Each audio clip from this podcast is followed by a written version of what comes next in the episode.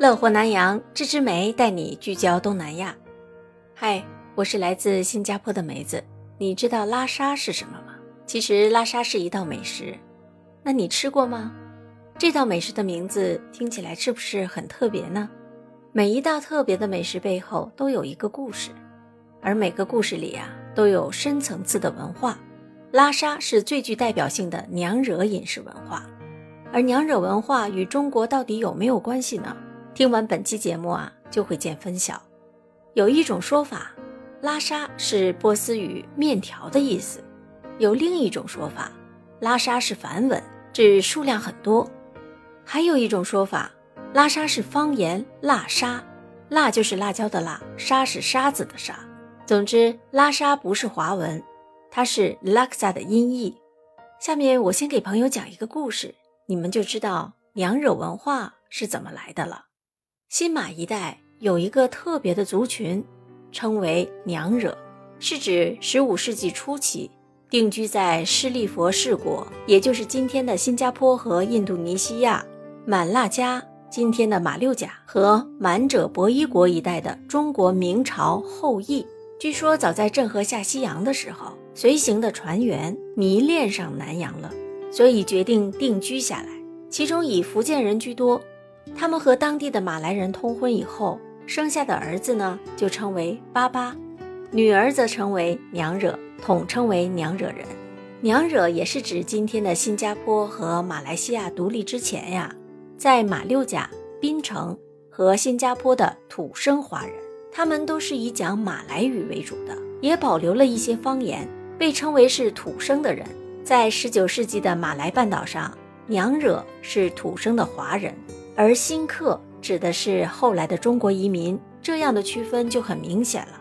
娘惹族群保留了一些中国文化的习俗与色彩，比如说他们的婚礼保有一些传统中国婚礼的模式，同时又融合了当地马来文化的特点，形成了独特的娘惹文化。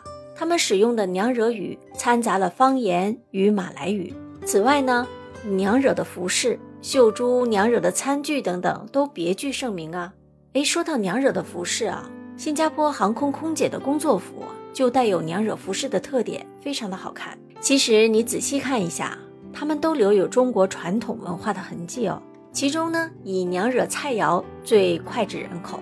一提起娘惹菜肴啊，最具代表性的。就是拉沙了，它可以说是娘惹饮食文化的经典之作。中国内敛的烹饪与奔放的马来料理碰撞在一起，结果就迸发出了奇异的火花。拉沙呀，鲜艳夺目，香味扑鼻。端一碗拉沙到面前的时候，那股香浓的椰香味，还有辛辣的辣椒味，马上就让你的精神为之抖擞，食欲大振起来。吃的时候啊，嘴里感觉麻辣，耳朵呢似乎在冒烟。额头还淌着豆大的汗珠，全身都感觉是温热的，令人欲罢不能。如果哪一天呢，你没有胃口了，不妨就去吃一碗拉沙，一口接一口，直到整碗的拉沙吃完了之后，全身都是大汗，但是觉得非常的舒爽。可想而知，拉沙这道娘惹民谣为何会令人神魂颠倒了。想起来梅子来新加坡的第一年啊，就开始品尝这道美食了。虽然我不太能吃辣的。但是当你闻到那股浓浓的椰香味的时候，我就被吸引了，因为我特别喜欢那个椰奶。从此啊，我就爱上了这道美食。一道美食经过巧厨的发挥和创新之后，再配合当地的食材和饮食习惯呢，就会延伸和变化，形成了具有特色的当地美食了。新加坡就是一个美食天堂啊！除了娘惹拉沙呢，这里还可以找到加东的拉沙、素食拉沙。还引进了槟城拉沙，还有劳沙月拉沙以及吉兰丹拉沙等等，品种越来越多，风味也有些不同，让拉沙成为一个系列佳肴，满足人们尝鲜的习惯，还有征服大家的味蕾呀。美食家们都认为啊，本地的拉沙源于土生华人。一九六零年代初，一名摊贩在新加坡东部加东地区开始售卖娘惹拉沙，后来呢，随着越来越多的拉沙摊位在加东出现。加东拉沙这个名称于是就传开了，其中有一摊加东拉沙还将粗米粉剪成了小段儿，让食客直接用汤匙吃，形成了特色。那么加东拉沙里面到底都有什么材料呢？主要是以咖喱粉、拉沙叶，拉沙叶其实就是越南的香菜，还有南姜等香料，它们与辣椒干、椰浆、柠檬草、干虾米等煮出了橘黄色的汤底，再搭配上粗米粉、鲜憨虾、鱼饼、豆脯、豆芽等材料制成的。说到这里，你们可以发现拉沙里面的材料丰富多样啊，而且呢，拉沙的汤汁很浓郁，入口滑顺。新加坡每天都会来一场大雨的，下雨天。能吃一碗热辣辣的拉沙，可以暖暖我们的胃。